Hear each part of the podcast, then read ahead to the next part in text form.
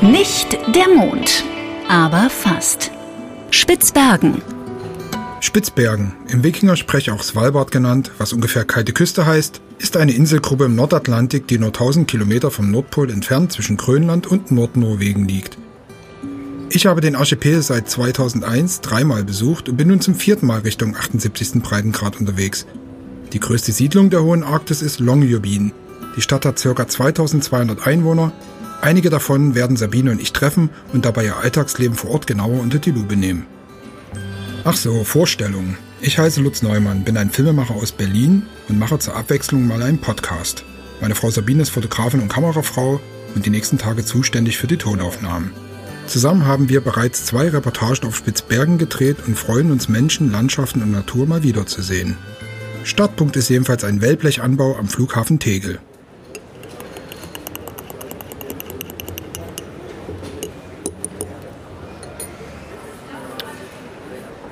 4 Euro gar nicht mehr so schlecht.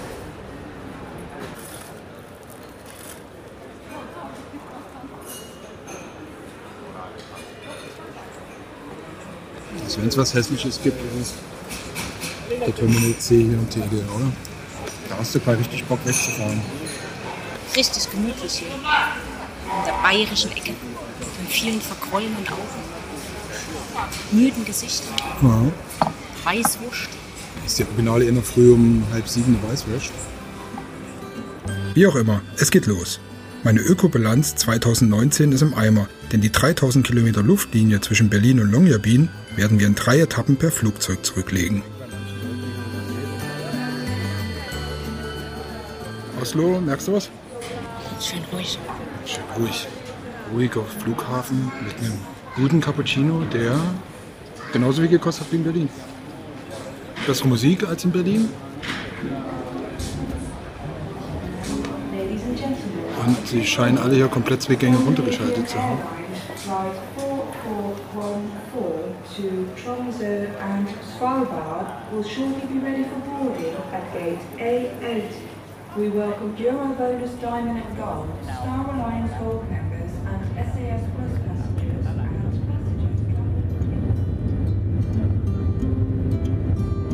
Aus 10 Kilometern Höhe fällt zum Glück nur mein Blick auf den Nordatlantik.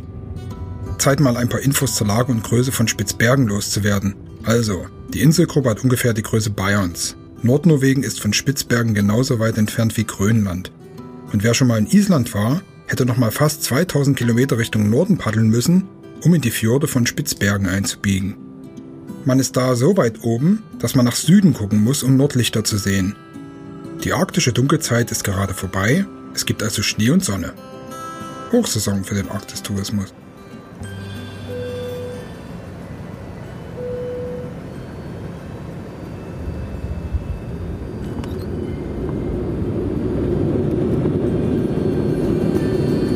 Gelandet. Sogleich klatscht uns der eisige Wind eine auf die Wange. Schon auf dem Weg von der Gangway zum Terminal frieren mir die Hände beim Selfie-Knipsen ein. Kontrollen von Zoll und Polizei gibt's keine, jeder kann nach Spitzbergen einreisen. Warum das so ist, erfahren wir noch. Gehen wir mal zu dem einen von den Bussen, fragen mal, ob die da zu diesem Radisson fahren, von dem aus sie dann laufen können. Mit einem stinknormalen Stadtbus fahren wir über eine vereiste Landstraße. Entlang schneeweiser, steil aufragender Fjordwände schlittern wir nach Longyearbyen ein. Die Piste ist Teil des maximal 45 Kilometer langen Straßennetzes Longyearbyens. 15 Euro später sind wir an einem der teuren Edelhotels angekommen, in denen wir aber nicht wohnen.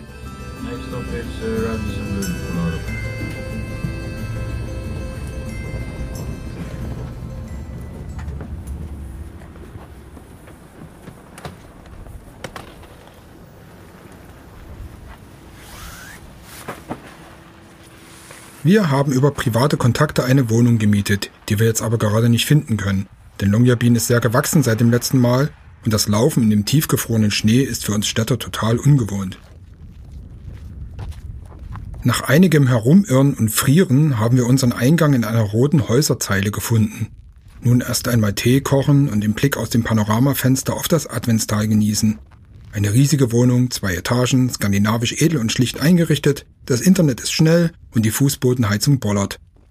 Wenn man hier aus dem Fenster schaut, Also es ist richtiges Begängnis. Also quasi, wir gucken vom Hafen, äh, über den Hafen, über die Uni, über die Hafengebäude bis hin zu diesen Wohnhäusern, die hier sind, äh, können wir quasi genau in die andere Richtung gucken, in den Adventstal hinein. Man sieht dann noch eine Hundefarm äh, mit so vielen äh, Verschlägen, wo dann die Huskies drin sind.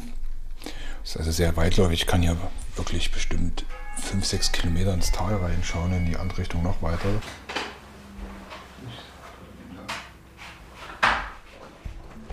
Der erste Besuch. Ein alter Freund von uns, Spitzbergen Rolf. Er hasst es, wenn man ihn so nennt, aber das trifft es einfach. Sucht man im Netz nach Spitzbergen, ploppen sofort nach Wikipedia seine Webseiten und Publikationen auf. Rolf Stange ist ein jung gebliebener Mitvierziger mit lustigen Augen und wenigen Haaren auf dem Kopf. Was ihm aber wurscht ist, denn es gibt bunte Mützen. Rolf wird uns im wirklichen Sinne mal einnorden und uns ein paar grundlegende Sachen über Spitzbergen erzählen. Also wir kennen es ja schon lange, aber die Leute, die jetzt hier zuhören, die, die, die kennen dich natürlich nicht. Ähm, von daher wäre es eigentlich cool, wenn du nochmal vielleicht irgendwie erzählst, wer du bist, was du machst und wo du herkommst und wie du hierher gekommen bist. Ja, gute Frage. Wie bin ich hergekommen? Zufälle eigentlich wie, wie so oft im Leben. Ähm, also Spitzbergen ist für mich halt zweite Heimat seit 97, also seit ziemlich, ja, seit ziemlich langem schon. Und also als ich, ich habe kurz vorher eigentlich noch gar nicht gewusst, dass es Spitzbergen gibt. Bin halt immer gern nach Norden gefahren. Also Norden war immer irgendwie meine Himmelsrichtung, ohne dass ich selber so wirklich gewusst hätte, warum. Dann war es zuerst einfach Dänemark mit den Eltern, die Sommerurlaube und dann ging es dann nach Norwegen und die Natur hat mir da gleich gefallen, die Berge, die Wälder, das Fjell. Und äh, dann bin ich auf viele Pfoten gekommen und habe gemerkt, Inseln ist toll, Norden ist toll. Und dann habe ich da zufällig gehört, es gibt noch mehr Norden, noch mehr Inseln, Spitzbergen eben. Das war das erste Mal, dass ich davon gehört habe. Und äh, obwohl der Anlass eigentlich traurig war, das war 1995 und da ist hier direkt bei Longyearbyen eine Norwegerin von einem Eisbären getötet worden. Und das habe ich da auf den Lofoten halt äh, natürlich in den Zeitungen und in den Nachrichten mitbekommen. Und ab da wusste ich erst überhaupt, dass es Spitzbergen gibt. Und dann bin ich 97 zum ersten Mal hergekommen und von der, von der Landschaft her habe ich mich gleich hier in die Gegend verliebt. Und da hat natürlich dieser ganze Ortsteil, in dem wir hier jetzt sitzen, äh, Grüvedalen, der hat nicht existiert, da gab es nichts. Also die Häuser, die man jetzt im Fenster, aus dem Fenster sieht, ähm, da unten, die wurden da in dem Jahr gebaut, 97 oder 96 vielleicht, die mhm. Häuserreihe drüben. Mhm. Aber all das hier, so höheren Straßenzeilen, die, die hat es nicht gegeben. Und auch im Ort selber Damals hat es halt einen Sportladen gegeben und nicht irgendwie fünf. Ähm, war alles viel kleiner und überschaubarer. Es gab irgendwie zwei, eine Kneipe, ein Restaurant, eine Bar. Und heute gibt es halt doch eine ganze Reihe davon. Die ganzen Hotels hat sich alles vervielfacht. Zu der Zeit war das da quasi schon so eine normale Stadt mit so einer normalen Stadtadministration oder spielte da diese ganze Kohleindustrie noch eine Rolle? Weil das hat ja einen Ursprung, dass dieses, diese, diese Stadt hier überhaupt entstanden ist. Alle Siedlungen Spitzbergens, also noch nicht mal nur Longyearbyen, sondern Barentsburg, Pyramiden, die Russen, die und ähm, es hat alles mal als äh, Bergbauort angefangen. Ähm, Longyearbyen halt auch, ähm, 1906, eine amerikanische Gründung. Longyear, der Name, es war ein Amerikaner. Der hat das hier gesehen auf einer Kreuzfahrt, hat gleich das Potenzial erkannt. Kohle, hatte das Kapital, hat dann angefangen, hier diesen Ort zu gründen. So 1906 ging das los. Zehn Jahre später hat er verkauft an eine norwegische Firma. Das war eben diese Sture Norske Spitzbergen Kühlkompanie. Und ähm, die, ohne die hätte es diesen Ort äh, nicht gegeben, ohne die Kohle. Und das war eigentlich bis in die 90er Jahre so. Gibt es diese Kohlefirma äh, noch? Also diese, diese Förderfirma Stornoschke? Die Sture Norske, die gibt es noch. Ähm, wobei das in dem Bergbau jetzt hier wirklich dem Ende entgegengeht. Also die andere große norwegische Bergbausiedlung hier, Sverruva, die ist geschlossen worden. Also endgültige Entschluss, da nicht mehr weiterzumachen, ist 2017 gefallen. Und jetzt werden die Minen dort rückgebaut. Bei Longyearbyen wird in der Grube 7 noch Kohle abgebaut. Ähm, das ist aber jetzt im Weltmaßstab völlig irrelevant. Kleine Produktion. Ähm, aber die Gesellschaft gibt es noch. Wird natürlich ein bisschen überlegt, wie die sonst vielleicht noch Geld verdienen können. Momentan sind sie eigentlich primär mit ihrer eigenen Abwicklung beschäftigt. Ich würde gerne noch mal ein paar tausend Jahre zurückgehen. So Spitzbergen, äh, wie das Archipel eigentlich ist. Ich meine, es gibt ja Kohle hier. Das heißt ja, Da muss ja mal irgendwann Vegetation gewesen sein. Also was ist denn, sag mal, so die geologische Geschichte von, von Spitzbergen? Spitzbergen ist eben als Teil des europäischen Kontinents, der, dieser ganzen Platte, eben hier hochgewandert über mehrere Jahrhundert Millionen hinweg. Und zwar von der Südhalbkugel. Also es hat vor 400 Millionen Jahren hat südlich des Äquators gelegen. Natürlich nicht isoliert und nicht als Inselgruppe, so wie wir es heute kennen, sondern als Teil dessen, woraus mal die europäische oder eurasische Platte geworden ist.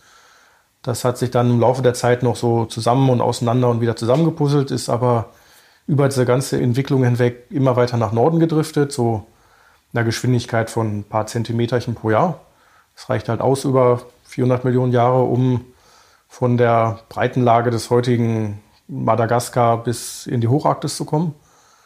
Und eben in dieser Zeit, als die Spitzbergenkohle entstanden ist, wobei es mehrere Zeiträume gegeben hat, aber die Hauptzeit war im ja, Alttertiär und vor an die 50 Millionen Jahren.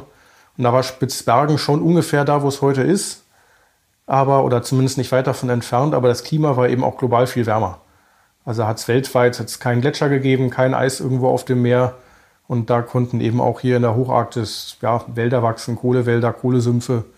Und die Kohle hier ist wahrscheinlich eben entstanden so in großen Fluss-Sumpflandschaften ähm, am Meeresufer, sicherlich nicht weit weg vom Meer entfernt, Flussdeltas waren es vielleicht, sind sich die Geologen immer noch nicht so ganz schlüssig, wie die Landschaft genau ausgesehen hat. Ähm, wodurch, wodurch, kam dann das, also dieser, dieser Klimaeffekt dann damals zustande?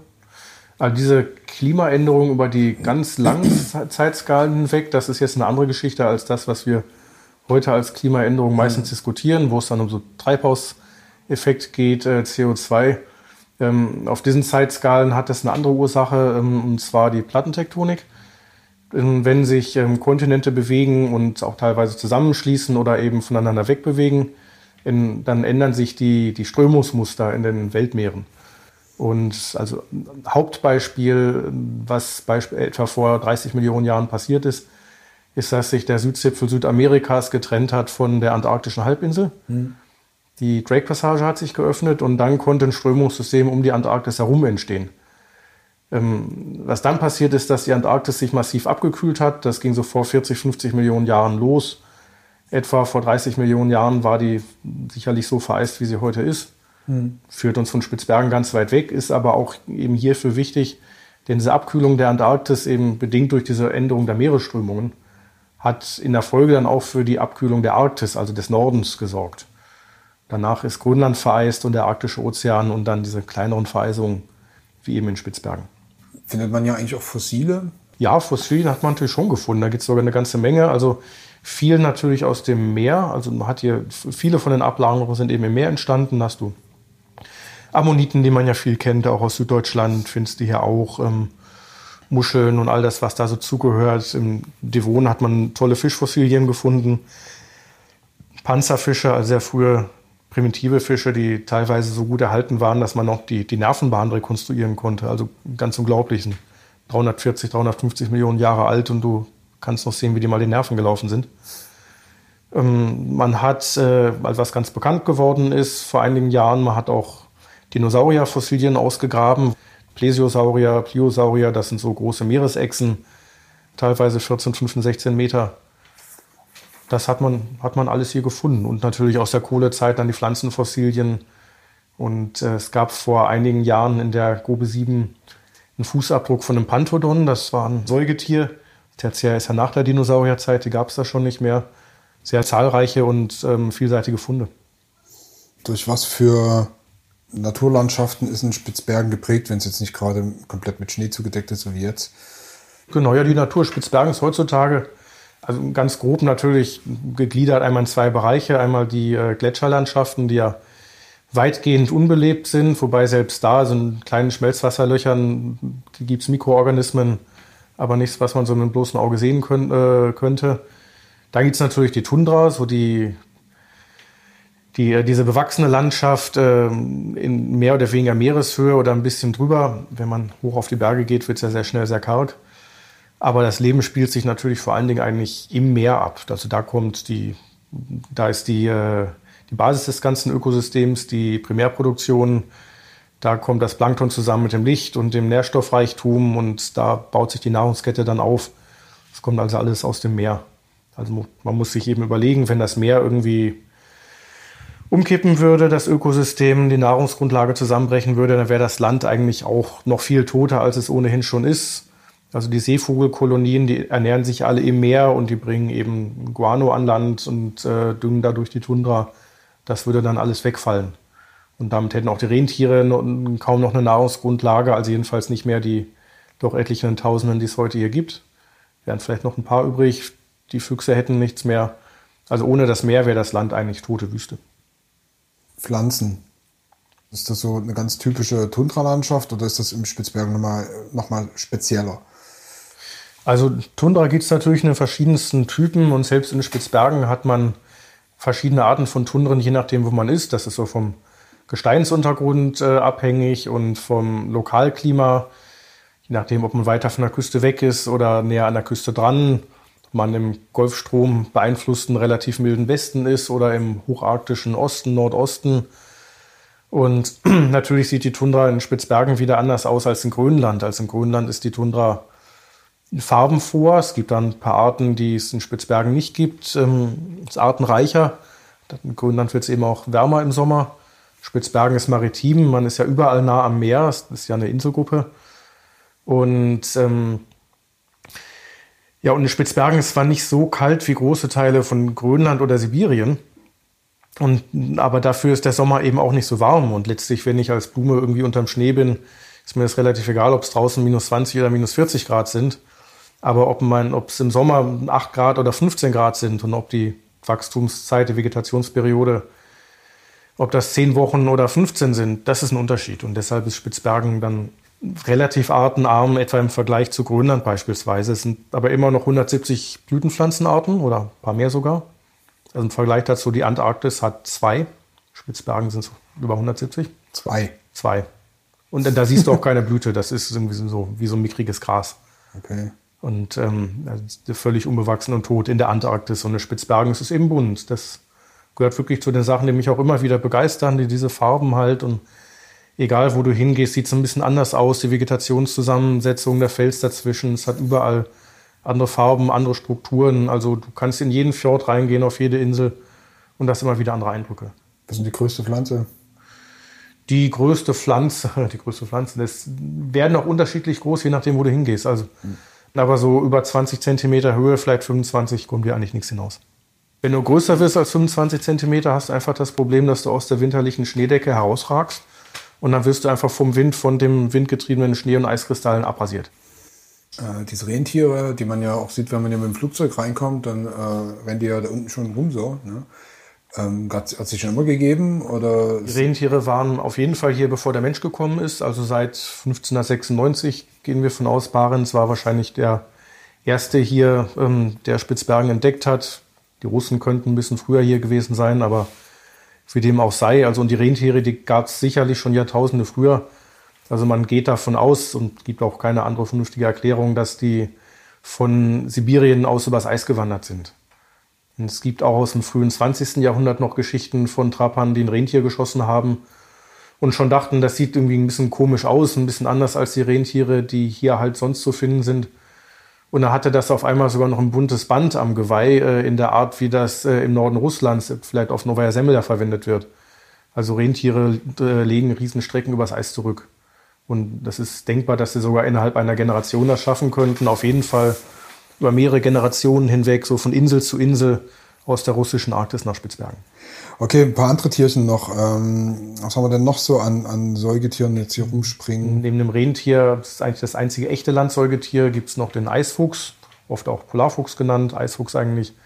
Und ähm, der verbringt teilweise aber auch schon Zeit eben auf dem Meereis. Dann gibt es natürlich noch den Eisbären, der aber eigentlich eher schon Meerestier ist.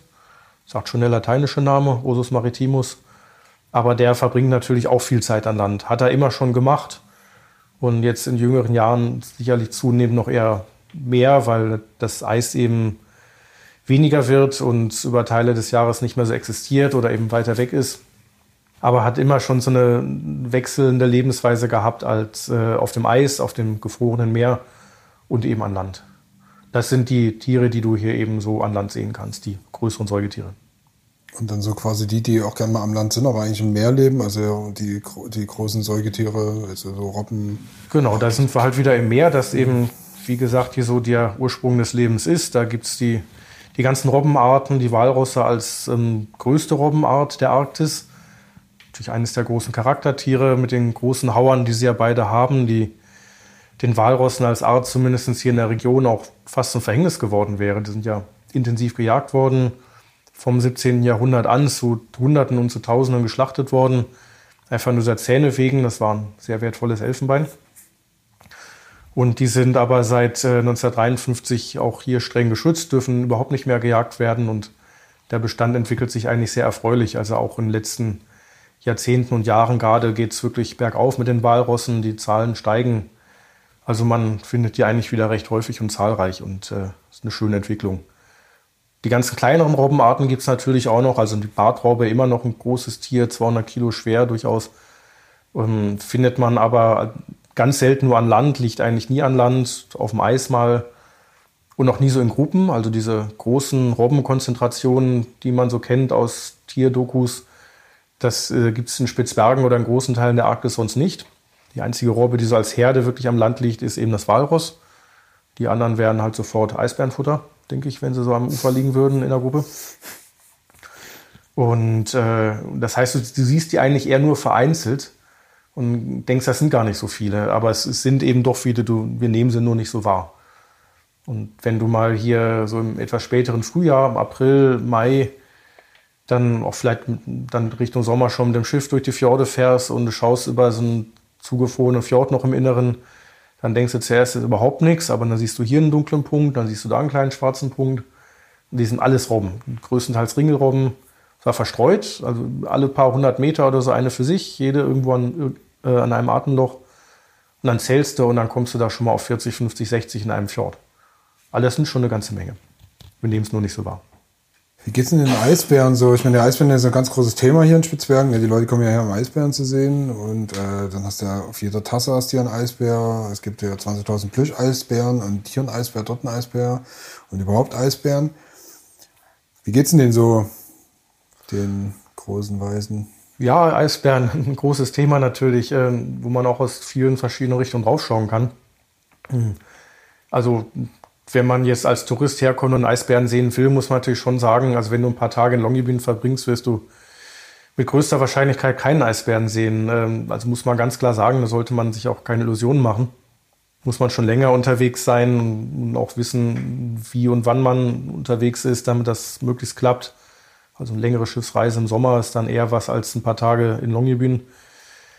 Ähm, ja, und der Eisbär als Art, wenn wir jetzt mal nur Spitzbergen betrachten, dann geht es dem aktuell eigentlich überraschend gut. Also man hört natürlich immer klar, Klimawandel, der Eisbär kommt da unter Druck. Aber hier haben wir jetzt erstmal die Situation, dass Eisbären hier bis Anfang der 70er also intensiv gejagt worden sind. Also da gab es ähm, im frühen 20. Jahrhundert gab es Jahre, wo in einem Winter, das war ja vor allen Dingen eine Winterjagd, also mehrere hundert Eisbären, also teilweise 600, 700 Eisbären ähm, in einem Winter gejagt worden sind. Und das ging ja über Jahrzehnte so. Und, ähm, und das verträgt natürlich keine Art. Also der Eisbär, der ist, hat ja eine relativ langsame Reproduktionsrate. Also ein Eisbär, der bringt alle drei Jahre zwei Eisbärenkinder. Und das dann ein Bestand von ja, ein paar tausend Tieren vielleicht. Wie viel es vor ein paar hundert Jahren waren, weiß natürlich keiner. Dass der das nicht lange verträgt, ist klar. Und deshalb sind Eisbären jetzt hier in der Situation, dass sie sich davon nach wie vor erholen. Also seit Anfang der 70er Jahre, seit 1973 stehen sie hier in Spitzbergen komplett unter Schutz. Dürfen seitdem überhaupt nicht mehr gejagt werden, dürfen nur noch in echten Selbstverteidigungsfällen, also in Notwehr, überhaupt ähm, geschossen werden. Und ähm, dadurch nimmt die Population zu, bis heute. Der Spitzbergen-Eisbär, wie, ist der, so drauf? Ist das ein angenehmer Geselle. naja, wie er drauf ist, das weiß man immer erst hinterher. Also Eisbären oh. sind unberechenbar. Und äh, das heißt einfach, dass also ganz egal, wie erfahren die Leute sind, also auch die hochspezialisierte Wissenschaftler, die wissen es vorher auch nicht so genau, ähm, wie ein Eisbär sich verhalten wird, denn der ist und bleibt unberechenbar. Und in den meisten Fällen ähm, ist es so, dass ein Eisbär sich also oft nicht so sehr für den Menschen interessiert oder auch schon scheu ist, Angst hat. Also auch Eisbären haben ja mal primär einen Selbsterhaltungstrieb und sind nicht auf Ärger aus, sondern auf Überleben. Und ziehen die ihrer Wege und oft sind sie auch neugierig und erlebt man auch Situationen, wo man auf dem Schiff ist vielleicht und ein Eisbär kommt übers Eis oder am Ufer in die Nähe und guckt eben und kommt wirklich näher, um zu schauen. Mal kicken. Ja, genau. Und wo man eben denkt, okay, wenn man jetzt an Land wäre, dann, ja, dann kann man froh sein, wenn man rechtzeitig entdeckt sich zurückziehen kann. Und wenn nicht, dann muss man eben versuchen, ihn zu verscheuchen mit äh, Warnschüssen, mit der Signalpistole und so. Ja, und im Einzelfall gibt es schon auch die, die wirklich aggressiv sind und sich eben nicht verscheuchen lassen. Und dann wird es schwierig. Aber man weiß eben vorher nie, woran man ist. Ich würde ja gerne von dem Eisbär ein bisschen weg, nochmal ins Meer rein. Schöne große Eisfjorden hier draußen. Da habe ich schon viel gehört, dass, dass eben auch große Meeressäuger ja ziemlich häufig sind, die man auch mal wirklich beobachten könnte. Ja, nee, das ist schon spannend, denn da hat sich auch viel verändert in den letzten 10, 20 Jahren. Also wir haben jetzt wirklich äh, im Sommer eine ganze Menge Wale auch hier. Also man kann jetzt fast sagen, dass es sich lohnt, hier im Eastfjord auch von Longyearbyen aus so Whale-Watching äh, zu machen, Walbeobachtungsfahrten. Ähm, und also es ist ganz häufig, dass wir vom Hafen wegfahren und nach zwei Stunden haben wir den ersten Wal irgendwo gesehen mitten im Eastfjord. Und das ist wirklich interessant, weil es früher nicht so war. Ähm, warum kann man erstmal nur spekulieren? Wir machen eigentlich keine Schiffstour mehr im Sommer ohne Wahlbeobachtung zu haben und teilweise richtig schöne. Also wir haben auch schon Fahrten gehabt, wo wir innerhalb von zwei, drei Wochen äh, über 100 Wale sehen. Also was schon echt erheblich ist. Also ganz viele Buckelwale, aber wir sehen auch Finnwale, Blauwale. Das ist ganz, ganz häufig, dass man da reinfährt und eben dann solche Wale sieht. Äh, hatte Spitzbergen auch so eine Walfängertradition wie Färöer zum Beispiel oder andere so Inseln im Atlantik? Ja, Walfang war hier ein Thema. Also nicht so wie auf den Färöern, dieser, was man von dort kennt, wo in der, Buchten, äh, in, in der Bucht die, die Wale zusammengedrängt und abgeschlachtet werden. Das hat es so hier nie gegeben, auch weil es diese Walart hier nie gegeben hat. Aber es hat einmal diese sehr intensive Walfangzeit gegeben, kurz nach der Entdeckung, so im frühen 17. Jahrhundert. Engländer und Holländer waren das vor allen Dingen, andere auch noch, aber untergeordnet. Die haben hier Walfangstationen gebaut an Land und vor allen Dingen den Grönlandwal gejagt. Das ist ein sehr langsam schwimmender Wal, den man damals jagen konnte mit Ruderbooten und geworfenen Harpunen. Ist eine Trantute? Eine Trantüte? Ja, langsam unterwegs ist. Ja, kann man, eine Trantüte ist ein guter Begriff dafür, denn genau darum ging es natürlich. Mhm. Der Tran war ja das, was man haben äh, wollte. Also wurde dann der Speck gekocht und das war im Prinzip ein erster Ölrausch in der Arktis, denn es ging ums Öl im Wesentlichen. Barten wurden auch noch mitgenommen und war auch wertvoll, aber es ging ums Öl. Um Straßenbeleuchtung, um Lampenöl und um Feinmechaniköl später dann auch. Aber das war eine relativ kurzer, äh, also wirklich so eine ölrauschartige Zeit.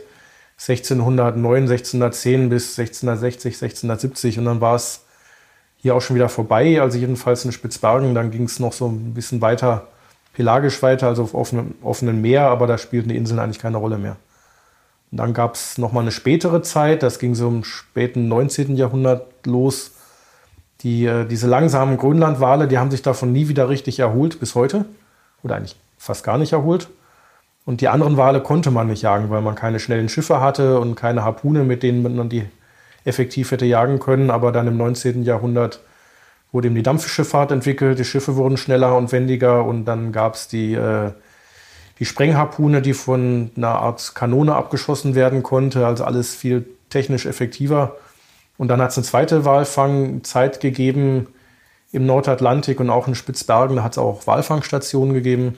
Und dann wurden alle Wale gejagt. Da wurden auch ähm, die äh, Buckelwale, Finnwale, Blauwale, also vor allem die großen Finn- und Blauwale sehr intensiv wurden in ein paar Jahren also viele hunderte oder mehrere tausend davon gejagt und, und dann waren auch da die Bestände natürlich erschöpft. Für was wurde das dann gejagt? Das war ja dann schon im Prinzip so Kohlezeit, äh, wo Maschinen mit Kohle oder auch mit Öl schon angetrieben worden sind. Für was waren das dann nötig? Genau, also für Maschinen, also ob es nötig war, kann man sowieso äh, hm. diskutieren natürlich, aber ähm, es ging weiterhin ums Öl, das aber andere Verwendungszwecke hatte. Also man hat es natürlich nicht mehr als Lampenöl verwandt, aber viel, also ganz viel wurde als Lebensmittel ähm, verwendet man Margarine draus gemacht, Lebensmittelfett. Also ja, für die menschliche Ernährung letztlich. Aber eben vor allen Dingen das Fett ähm, hat in den ersten Jahren hat man damals, äh, also das ganze Fleisch, den ganzen Kadaver hat man einfach verrotten lassen. Also furchtbar. Also erstens, wenn man sich vorstellt, wie es hier lokal war, ganzen Gestank Verhältnissen, dann durch eine Riesenverschwendung so ein, so ein großes, schönes Tier zu töten und dann da irgendwie mehr als, also weit mehr als die Hälfte von, von liegen zu lassen, verrotten zu lassen. Und hat eigentlich erstmal eigentlich nur den Speck verwendet. Also später wurden, wurde das ganze, der ganze Kadaver dann ausgekocht, äh, weil man aus dem Fleisch, aus den Knochen, aus den Innereien Öl rauskochen konnte und eben feines Öl daraus gewinnen wurde äh, konnte. Einmal für Lebensmittelzwecke und, dann wird es aber richtig pervers. Es hat, äh, also in den 30er Jahren hat es zum Beispiel auch deutschen Walfang gegeben, wo es darum ging, ähm, aus diesen fetten Glycerin zu gewinnen, Nitroglycerin für Sprengstoff, für Bombenproduktion. Und sich vorstellen, dass Walfang gegeben hat ähm, für, für Kriegswaffenproduktion. Das, also es ist widerlich, aber es hat es auch gegeben. Da sind wir ja schon in der richtigen Zeit. Wie war denn das so ähm, zu Zeiten des Zweiten Weltkriegs hier oben? Weil äh, Norwegen war ja besetzt. Hat da Spitzbergen eine Rolle gespielt im Zweiten Weltkrieg? Ja, Spitzbergen im Zweiten Weltkrieg, das war schon eine heiße Zeit, wobei initial Spitzbergen gar nicht betroffen war. Also Norwegen wurde ja 1940 besetzt und dann ging es hier oben aber erstmal so weiter wie vorher auch. Es hat eigentlich erstmal keine Konsequenzen gehabt, auch weil Nordnorwegen ja auf die Kohle angewiesen war als Energieträger und ähm, auch als das äh, von äh, Deutschen besetzt war, hat sich das ja nicht geändert und die, da hatte die Besatzungsmacht auch ein Interesse, die Energieversorgung aufrechtzuerhalten. Ähm, anders wurde es, als Deutschland dann die Sowjetunion angegriffen hat, 1941. Und ähm, da war eben klar, das wird Kriegsgebiet, ähm, die Barentssee, nicht Spitzbergen an sich, weil eben die, die Westalliierten, ja die Russen, die äh, Sowjets mit ähm, über die Konvois mit Kriegsgütern versorgt haben. Und dann hatten die, äh, die Westalliierten natürlich ein Interesse daran, diese Konvois sicher nach äh, Russland zu bringen, nach Nordrussland. Und die Deutschen hatten natürlich ein Interesse daran, diese Konvois möglichst anzugreifen und zu vernichten. Und äh, damit wurde die Barentssee Kriegsgebiet. Wie ging das nach dem Krieg weiter? Ähm, Spitzbergen war ja dann immer noch da, die Deutschen waren weg. Wer war denn dann hier? Ja, nach dem Krieg ging es eigentlich sehr schnell weiter, weil nämlich alle, die hier aktiv waren, also einerseits die Norweger, die ihre Bergbausiedlungen hatten äh, in Longyearbyen, ähm, Svea, Gruva und äh, Njørlesund und dann ja die Russen mit Barentsburg, ähm, Pyramiden, die hatten alle einen dringenden Bedarf an Energieversorgung. Also der Energiemarkt war natürlich zusammengebrochen in Europa, ganzen Bergwerke waren zerstört ähm, und wer Kohle hatte, der hat sie für sich selber behalten und die, die ganzen kalten Länder im Norden, die mussten irgendwie zusehen, womit sie heizen. Und damit hatte sowohl Norwegen als auch Russland ein ganz handfestes Interesse, möglichst schnell hier wieder diesen Bergbau aufzunehmen. Und die haben also direkt eigentlich nach Kriegsende angefangen, ähm, hier wieder aufzubauen. Und 1946 haben die schon wieder angefangen, Kohle zu fördern. Welchen, welchen internationalen Status hatte denn zu dem Zeitpunkt ähm, Spitzbergen? Hat das denn direkt zu Norwegen gehört? Weil du sagtest, da waren ja auch die Russen am Start und äh, die haben da hier ihre Siedlung gehabt wie wird der Status von diesem Eiland festgelegt?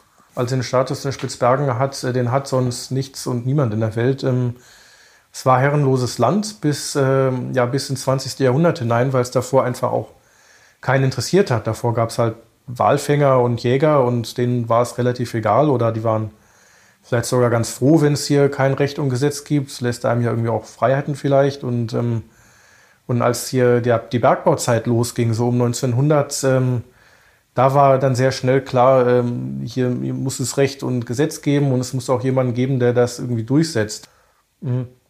Und dann haben verschiedene Staaten, die interessiert waren, haben da verhandelt und ähm, sich zunächst auch überlegt, das so gemeinsam zu verwalten, beispielsweise Norgen. Dann kam der Erste Weltkrieg dazwischen, sodass sich diese ursprünglichen Pläne erstmal erledigt hatten. Und nach dem Ersten Weltkrieg war Spitzbergen natürlich erstmal eine Randnotiz äh, in Europa. Und im Rahmen der Neuordnung nach dem Krieg ähm, kam das bei den Friedenskonferenzen in Paris 1920 auf den Tisch. Und die Norweger haben gesagt, ja, wir würden das wohl gerne machen. Die waren interessiert.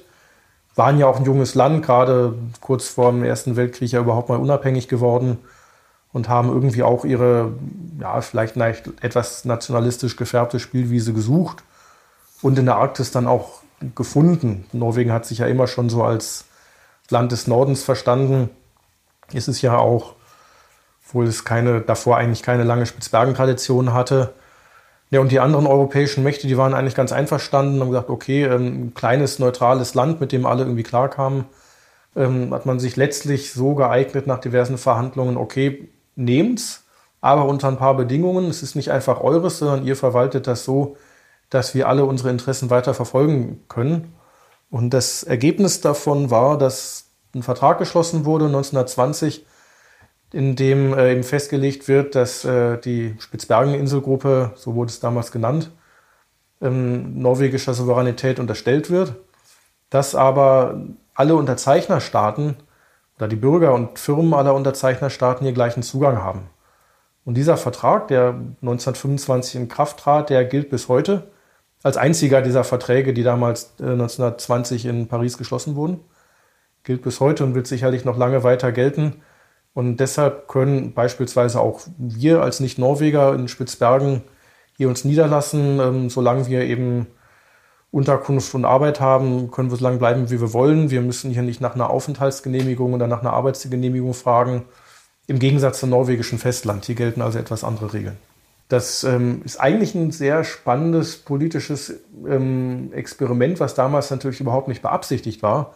Damals ähm, ging es eigentlich primär darum, dass äh, ja vor allen Dingen Schweden und Russland, die ja ihre Bergbausiedlungen damals hier hatten, mh, sich sicher sein wollten, dass äh, Norwegen sie da nicht rausdrängt. Auch nicht äh, etwa über steuerliche Wege. Sie hatten auch die Befürchtung, dass sie die Steuern hier so hochdrehen, dass die anderen schon aus finanziellen Gründen hier, das ist, überhaupt nicht mal funktioniert. Und daher stammt zum Beispiel ähm, dieser Vertragszusatz, der bestimmt, dass Norwegen nicht fiskalisch an Spitzbergen verdienen darf. Wie war das im Kalten Krieg? Ja, der Kalte Krieg war natürlich schon eine spannende, auch wieder sehr spezielle Zeit, weil man eben norwegische und russische Siedlungen hier recht dicht nebeneinander hat, ohne dass es dazwischen eine Grenze gegeben hätte. Und gibt es ja bis heute nicht die russischen Siedlungen, das sind zwar russische Siedlungen, aber eben in Spitzbergen unter norwegischem Gesetz. Das ist also kein russisches Hoheitsgebiet. Und trotzdem war die praktische norwegische Kontrolle in Barentsburg und Pyramiden natürlich in den 60er, 70er Jahren sehr gering. Also die norwegische Regierung wird ja hier vertreten in Longyearbyen durch den Süsselmannen, Gouverneur, so kann man es vielleicht übersetzen, sinngemäß. Aber das war in den 60er Jahren im Prinzip eine ganz kleine Einrichtung. Das war eine Person mit einem kleinen Büro und im Winter war der mit einem Hundeschlitten unterwegs, im Sommer mit irgendeinem kleinen Kutter zu einer Zeit, als die, die Russen also viel mehr Leute hier hatten als die Norweger. Die hatten hier in besten Zeiten, in den späten 70er, 80er Jahren hatten die über 2000 Leute hier in ihren Siedlungen. Da hatten die hier Hubschrauber stationiert und waren viel besser ausgestattet. Da hatte der Süsselmann natürlich in der Praxis wenig zu sagen und war es ein zwiegespaltenes Verhältnis.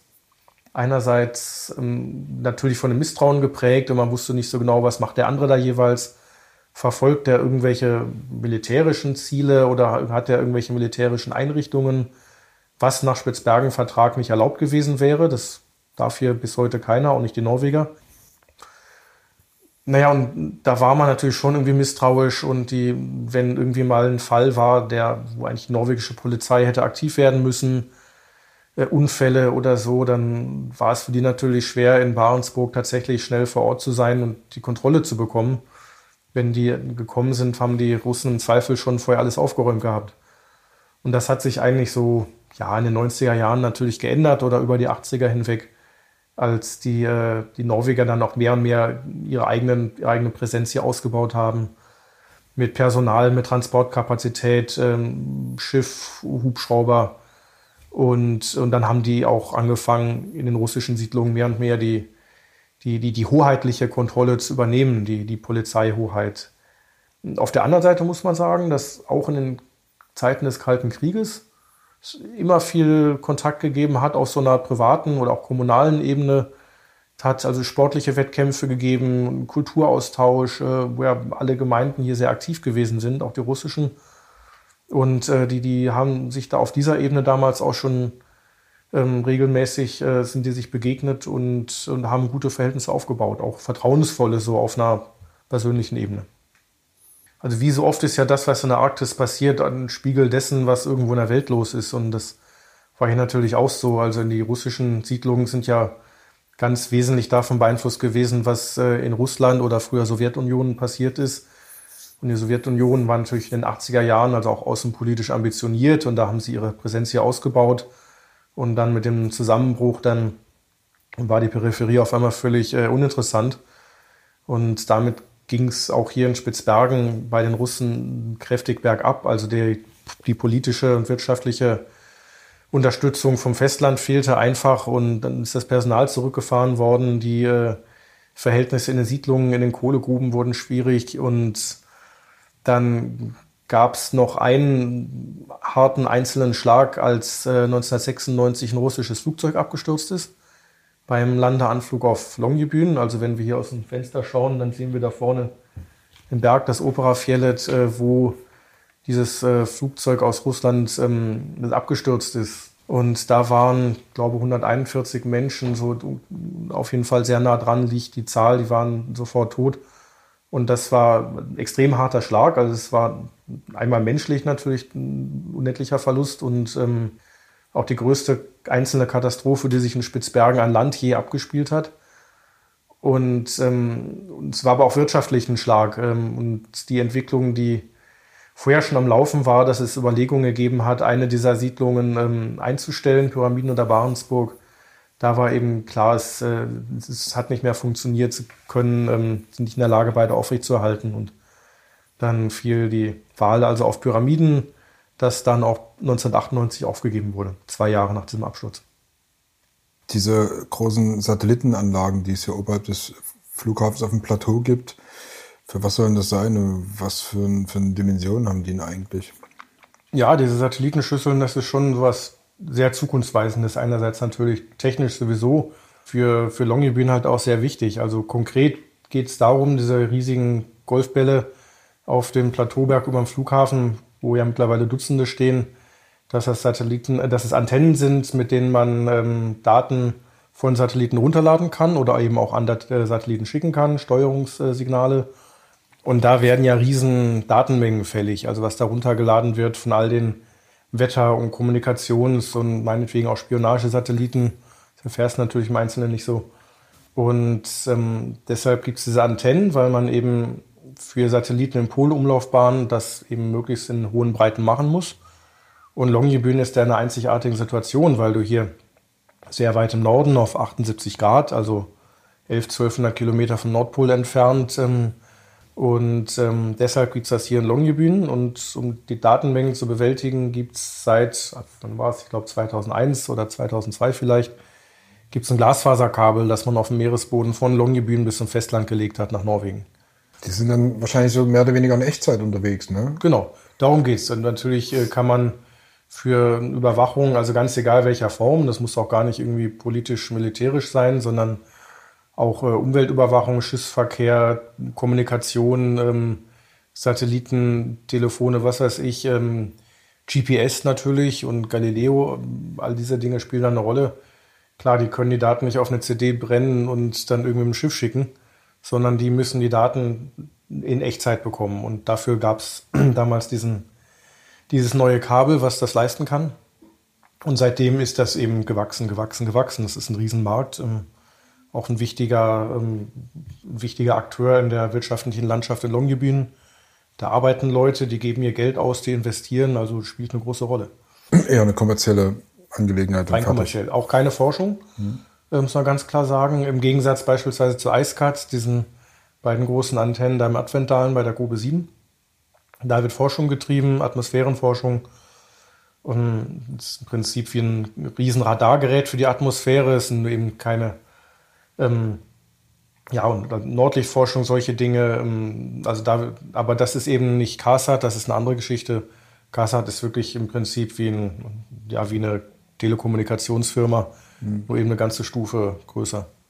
Aber du und, hast dann natürlich schon diesen ganzen Riesenbereich Technik ähm, auf, ähm, eben hier auf, ähm, auf dem Schirm. Also auch wenn es nicht alles Forschung ist, wie CASAT eben, aber eben die ganze Forschung und Technik, diese Riesenanlagen, CASAT, IceCat äh, und der ganze Forschungsbereich UNIS, Norwegisches Polarinstitut, alles was dazugehört.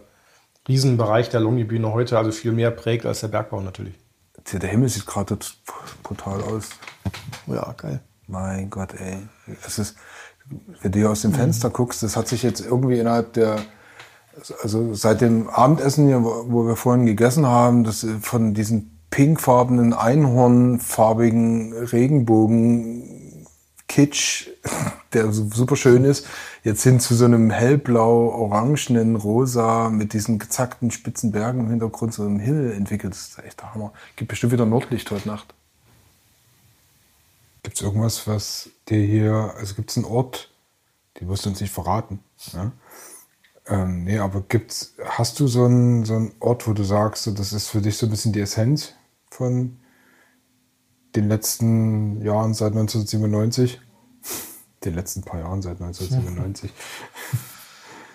Ja, welcher Ort könnte das sein? Also wirklich, kann ich ganz ehrlich sagen, also den einen Ort oder auch der Lieblingsort, äh, den, den gibt es hier nicht. Also die, wird ja durchaus mal gefragt, aber habe ich nicht. Also es ist eigentlich da, wo das Wetter gerade schön ist. Dann ist Spitzbergen wirklich überall toll und macht Spaß und du kannst überall schöne und spannende Sachen machen. Ähm, und wenn das Wetter schlecht ist, egal wo du bist, dann bleibst du auch überall am besten da, wo du gerade einen heißen Kakao hast. Ähm, aber äh, klar, es gibt natürlich Orte, wo ich mich wirklich auch immer wieder freue, da hinzukommen und ähm, darf gerne abgelegen sein, aber ich kann auch einfach hier direkt bei Longyearbyen ins nächste Tal gehen und bin einfach gerne in der Tundra. Also gibt nichts Schöneres, als an einem schönen Sommertag auf der Tundra zu sitzen, Blick schweifen zu lassen, irgendwo rauscht der Fluss, irgendwo sinkt ein Schneeammer, dann kommt da irgendwie ein neugieriges Rentier vorbei und ne, weißt du, es ist einfach diese Natur und da ist es dann ist es schon fast wieder egal, ob wie, wie das Tal heißt, in dem du da bist und ob das hier das nächste Tal um die Ecke ist oder ob es irgendwo drei Inseln 200 Kilometer weiter ist.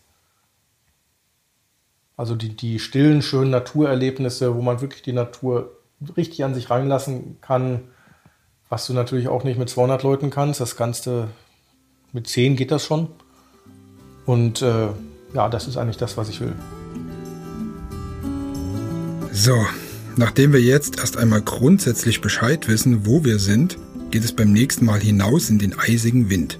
Wir machen einen Stadtrundgang mit Rolf, bei dem sich meine mäßige Berliner Widerstandsfähigkeit mit dem Winter Svalbards messen wird. Wer am Ende gewinnt, erfahrt ihr in Folge 2 dieses Podcasts. Nicht der Mond, aber fast. Ein Podcast von Lautgut. Alle Informationen über diesen Podcast und Bilder von Spitzbergen findest du auf lautgut.de.